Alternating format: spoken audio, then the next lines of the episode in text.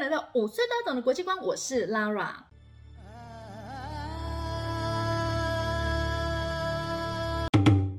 他有亚洲的十字路口这个绰号，也有帝国的坟场这个绰号。在十九世纪的时候，曾经有一个国家，有没有英国的旗帜？还有，你可以从它的制服有没有红色的制服看出来，非常棒，没有错。英国呢，它进攻了阿富汗三次都输了，但是呢，他们不屈不挠，到了一九七九年，另外一个超级大国来了。原来你觉得这个是哪一个国家进攻了？进攻了这个阿富汗？苏联，没错，苏联呢？他们呢在阿富汗这个地方呢吃了一个无敌大败仗，OK，打了十年。整整十年，那为什么他没有办法打赢阿富汗？两个字嘛，山跟心。山就是这里的地形，让很多外来的人根本搞不清楚状况，也找不到人，打不到人。心就是你不了解他们的传统是什么，你没有得他们的民心，没有人能够改变这个国家。上一集呢，我们在阿富汗 Part Two 的最后有问大家一个问题，大家还记得吗？没错，大家呢都非常踊跃的回答我，大家纷纷写了四这个答案，对不对？现在的阿富汗呢，非常可惜，它并不是一个能够尊重多元的文化跟宗教的地方。嗯，不过呢，亚洲的心脏地带、帝国的坟场这两个呢，我们在上一节节目呢，已经都已经说明过了。嗯，大家还记得第三的选项是什么吗？鸦片毒品的生产地。嗯，今天这一集呢，Lara 就要来跟大家说明一下，嗯，鸦片毒品跟阿富汗跟塔利班有什么关系呢？其实啊，在这二十年来，美军的不断的打压之下，虽然没有把他们完全的消灭，可是塔利班呢，他要生存下去，好像也不是这么简单的耶。据报道指出呢，塔利班呢，他们的常备常规的军力里面呢，大概就是有五万到六万的人，也就是呢，平常每一天这五万的人呢，一起床、吃饭、刷牙、洗脸，全部呢都要靠着塔利班这个组织呢来给他们薪水养活他们。那么塔利班，你的钱是从哪里来的呢？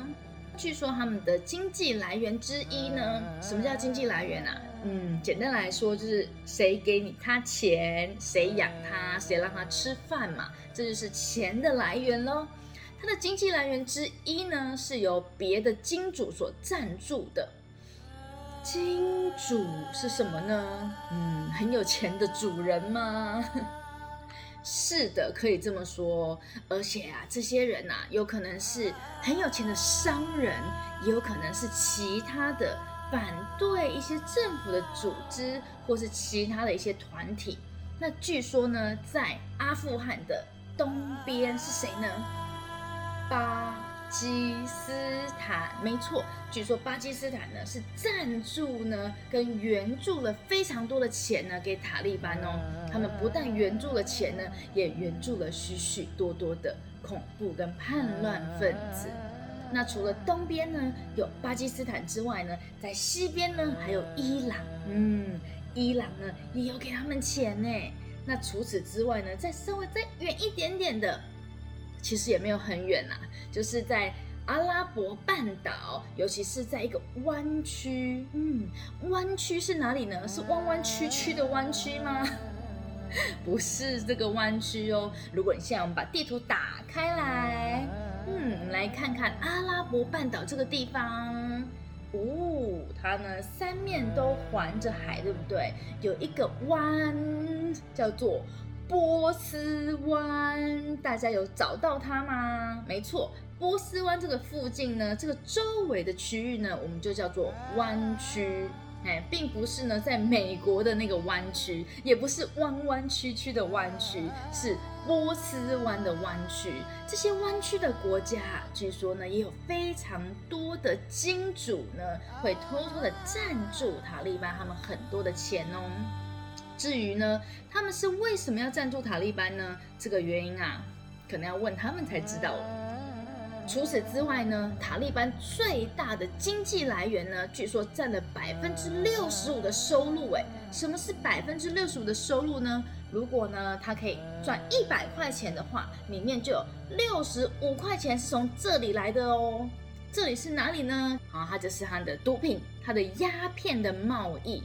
不晓得大家有没有听过鸦片战争？在一八四零年。中国的晚清末期，当时候所有的人都因为鸦片一蹶不振，国力大落，导致八国联军这一段历史。而这个鸦片或是比较现代的毒品，我们叫做海洛因。鸦片跟海洛因是从哪里来的呢？没想到它居然是从这一片漂亮的罂粟花海里面所提炼出来的耶！罂粟花呢，它有非常非常多不同的种子，其中呢只有一种上面呢是没有毛绒的，它就叫做鸦片罂粟，它呢才能够提炼出这些毒品来。在阿富汗呢，他们就种植了非常大片像这样子的罂粟花海，然后拿来呢，把它加工跟提炼成毒品，再贩卖给其他的地方，尤其是主要呢，都跑到欧洲去了哟。所以这个呢，就是他们非常大的经济来源。跟毒品有关的，不但是种植毒品、加工，甚至于呢是在运输的过程呢。只要有人想要运输一公斤的毒品呢，离开阿富汗，经过塔利班他们掌控的地区呢，他就要缴钱给塔利班。所以啊，塔利班有点像是坐在那边收过路费的感觉，因为这样呢，就让他们赚了非常非常非常多的钱哦。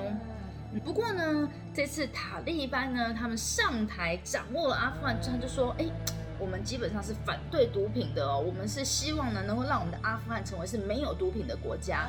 But 这高五科林，如果呢，他没有在制造、生产，甚至于运输毒品，那欠钱哪里来呢？现在呢，还有另外一个可能性哦。”据说啊，在阿富汗的境内富藏有非常丰富的矿产，那其中呢，就有一个非常重要的东西，叫做锂。嗯，你们有听过锂电池这种东西吗？锂电池不但呢是可以用来你的玩具，有没有？我们看这个扁扁圆圆的，通常很多有时候是在玩具里面会用到这样子的电池之外啊，其实啊，像拉瓦老师呢比较年轻的时候，我拿的手机也是要自己换电池，把电池拿下来充电的哦。那种电池呢，其实就叫做锂电池。现在还有许多的。呃，notebook 啊，手提电脑啊，或者电动车呢，会需要用到锂电池。所以你说锂这个东西是不是很重要？但是到目前为止呢，阿富汗还没有办法很好的开采它。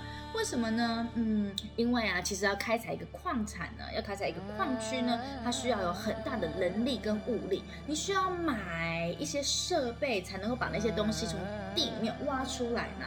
你需要有人知道怎么挖。那所以他们现在呢，还欠缺这样子的投资跟人才。如果说阿富汗它在过去比较政治比较平稳啊、安全啊，那么外国的投资人呢，他们就会愿意进去。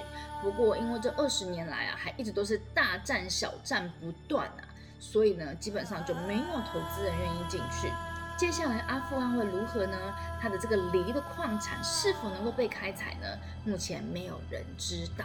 不过我们知道的是，梨这个东西呢，在我们的日常生活当中，其实是非常非常的多的哦。